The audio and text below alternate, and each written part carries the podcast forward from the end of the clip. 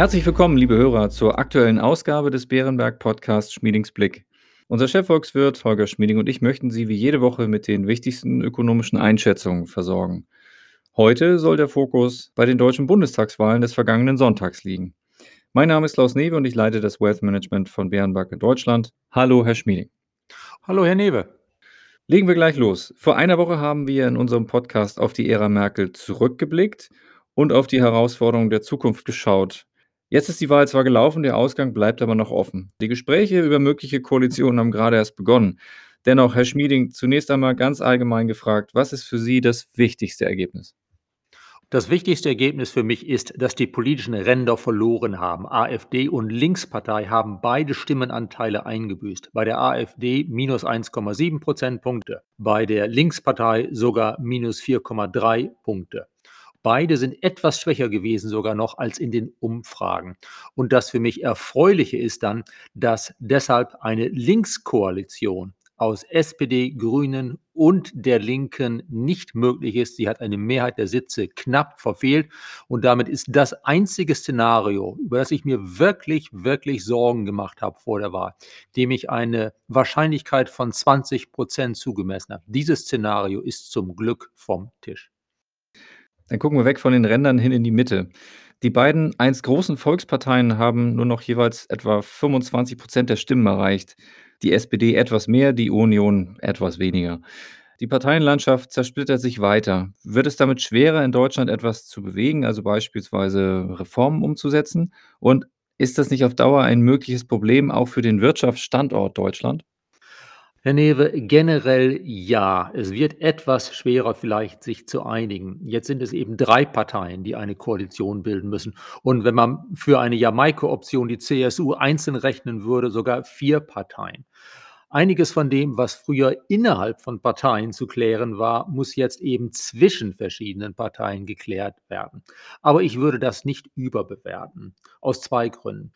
Zum einen, wir haben zwei sozusagen Volksparteien nur noch um die 25 Prozent. Auch die SPD war früher ja weit höher als dieses für sie letztlich dann erfreuliche Ergebnis.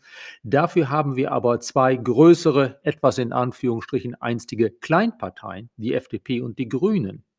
Wir haben also alles in allem eine gewisse Verschiebung innerhalb der politischen Mitte von den beiden einst großen Lagern Union, SPD hin zu den etwas kleineren Parteien, die auch der Mitte zuzurechnen sind, also den Grünen und der FDP.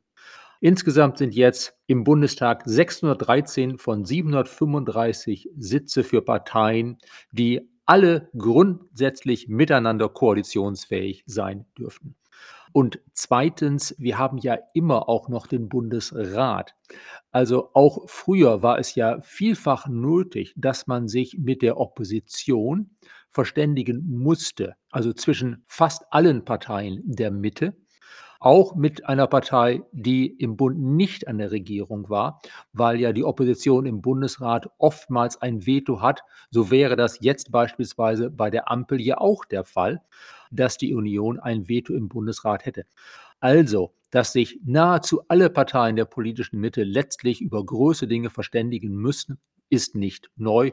Und deshalb würde ich diesen Aspekt, dass sich innerhalb der politischen Mitte die Gewichte verschoben haben, nicht allzu hoch bewerten. Dann richten wir den Blick jetzt kurz auf die Dringlichkeit. Wie wichtig ist es aus Ihrer Sicht, dass Deutschland schnell eine neue Regierung bekommt? Einige Wirtschaftsverbände drängen ja darauf, die Gespräche möglichst bald abzuschließen. Herr Newe, es wäre sicherlich schön, wenn wir bald Klarheit hätten. Schnelle neue Regierung, die dann zupacken kann. Ja.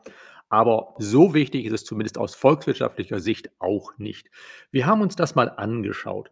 So hatte Belgien vor zehn Jahren mal 541 Tage, bis die neue Regierung stand. Und dann vor drei Jahren hat Belgien sogar mal 714 Tage gebraucht, bis eine neue Regierung fertig war. In den Niederlanden hat es im Jahr 2017 225 Tage gedauert.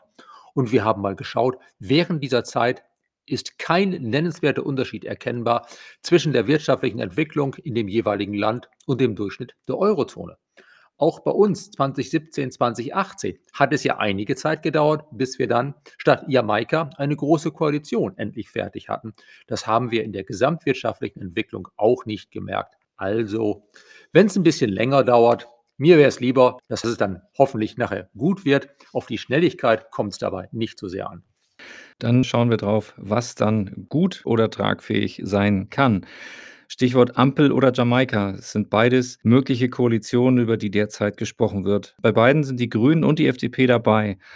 Und offenbar sprechen diese beiden kleineren möglichen Partner jetzt zuerst miteinander, bevor sie mit SPD und Union verhandeln. Wie beurteilen Sie das? Sind die kleineren Parteien wirklich die Kanzlermacher? Ja, generell gesprochen, die beiden kleineren Parteien sind die Kanzlermacher. Allerdings unter zwei Bedingungen. Zum einen müssen die sich selbst halbwegs einigen auf das, was sie wollen. Dann können sie sagen, dem jeweils möglichen größeren Partner, das möchten wir und stimmst du dem zu? Ansonsten gehen wir zum anderen Partner. Und zum Zweiten müssten, damit die kleineren Parteien Kanzlermacher sind, tatsächlich Ampel und Jamaika beides realistische Optionen sein, zwischen denen die kleineren Parteien wählen können. Beide, SPD und Union, bräuchten also Machtwillen. Bei der Union ist das zumindest mit einem gewissen Fragezeichen zu versehen. Wir sehen ja, dass Grabenkämpfe bei der Aufarbeitung des Wahlergebnisses wohl unvermeidlich sind. Sollte als Folge von Unruhe in der Union Jamaika unrealistisch sein, dann säße die SPD wahrscheinlich am längeren Hebel gegenüber Grünen und FDP. Vielen Dank, Herr Schmieding. Dann schauen wir näher auf diese beiden Szenarien, Ampel und Jamaika. Was bedeuten diese Konstellationen konkret für die politische Agenda von Deutschland, gerade mit dem Blick auf die Wirtschaft? Wo gäbe es Überschneidungen zwischen Ampel und Jamaika und wo wären die größten Unterschiede? Insgesamt, glaube ich, gäbe es viele Gemeinsamkeiten. So wie die jetzige Große Koalition sind ja sowohl Ampel als auch Jamaika Koalitionen zwischen Parteien von Mitte links und Mitte rechts. Es dürfte sich also an der großen Ausrichtung der deutschen Politik gar nicht so viel ändern. Wir sind ja im Laufe der letzten acht Jahre, ob es nun immer gut war oder nicht, langsam, man könnte sagen, Richtung Mitte links, Richtung etwas mehr Staatsausgaben, aber zum Glück auch in eine etwas grünere Richtung gegangen. Das dürfte sich fortsetzen.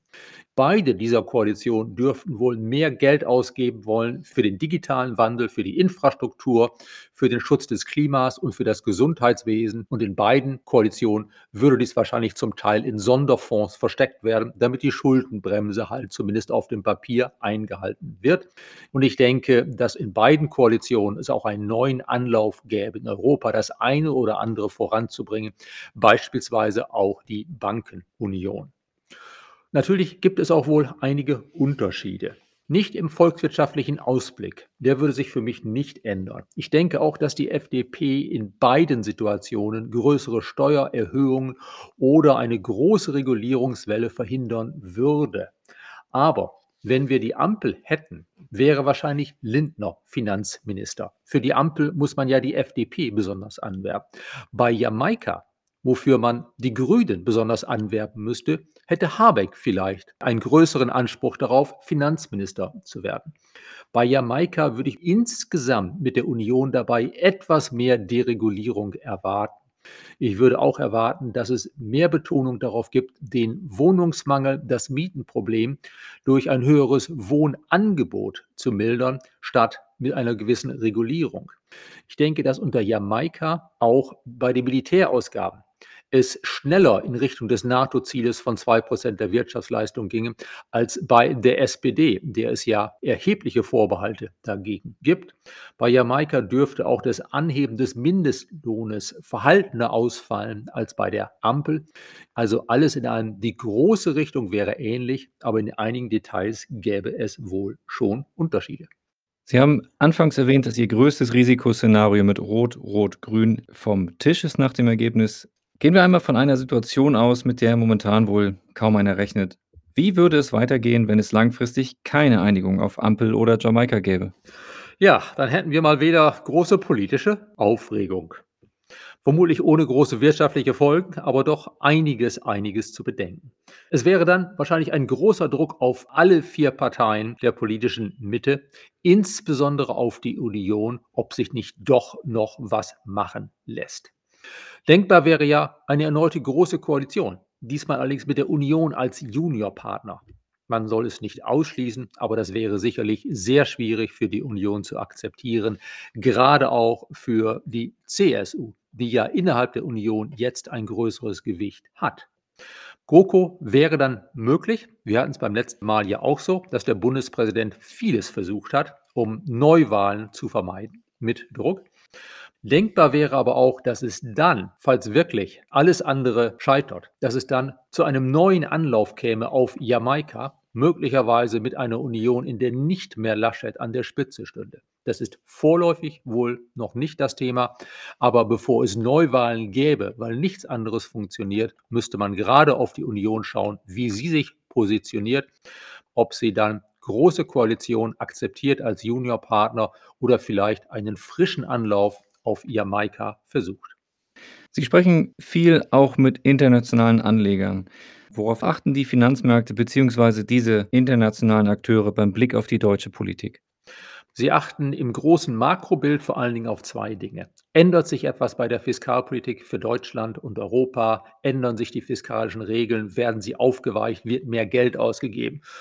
Und da ist meine Antwort immer, ja, die Regeln werden ohnehin flexibel interpretiert. Es wird schon einiges mehr ausgegeben als früher und das wird sich wahrscheinlich so fortsetzen. Einen großen Wandel aber würde ich nicht erwarten. Und zur Europapolitik, wie gesagt, ich erwarte, dass es neue Initiativen gibt aus deutscher Sicht, dass sie aber nicht mit einem erheblichen Aufweichen der deutschen Position, beispielsweise bei der Einlagensicherung, verbunden sind. Dann, was Sektoren betrifft, gibt es ein erhebliches Interesse an der Entwicklung am Immobilienmarkt. Wird die Mietenbremse verschärft? Gibt es sogar einen Mietendeckel? Antwort, Mietendeckel ist wohl vom Tisch für die Bundesebene, da Rot-Grün-Rot keine Mehrheit hat. Bei der Mietenbremse wird hoffentlich wenig, möglichst gar nichts verschärft, sondern stattdessen das Wohnungsangebot ausgeweitet. Außerdem gibt es im Finanzmarkt von Anlegern international immer wieder Fragen nach dem Kohleausstieg, dem Zeitplan, nach der genauen Förderung erneuerbarer Energien, denn davon hängt natürlich auch ab, wie Unternehmen einzuschätzen sind. Wir sind schon fast wieder am Ende unserer heutigen Zeit, aber zum Ende eine Frage, was wäre wenn? Wenn Sie einen Wunsch frei hätten an die Politik einer neuen Koalition, welcher wäre das? Ja, Herr Newe, schön wär's.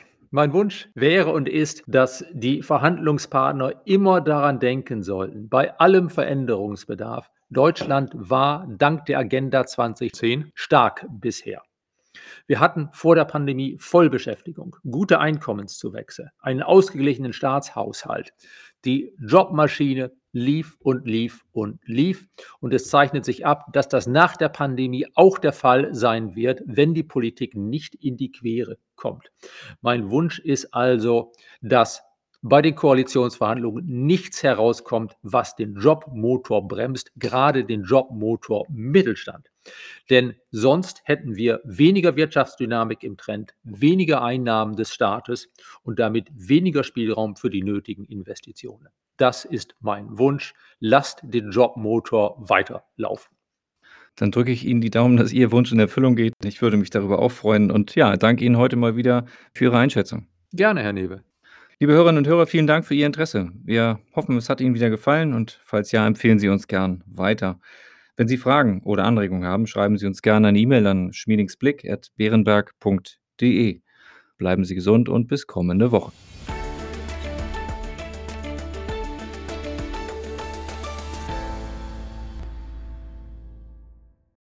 Wichtige Hinweise. Bei dieser Information handelt es sich um eine Marketingmitteilung. Diese soll Ihnen Gelegenheit geben, sich selbst ein Bild über eine Anlagemöglichkeit zu machen. Wir weisen ausdrücklich darauf hin, dass diese Information keine individuelle Anlageberatung, keine Anlageempfehlung und keine Anlagestrategieempfehlung darstellt. Frühere Wertentwicklungen sind kein verlässlicher Indikator für die künftige Wertentwicklung.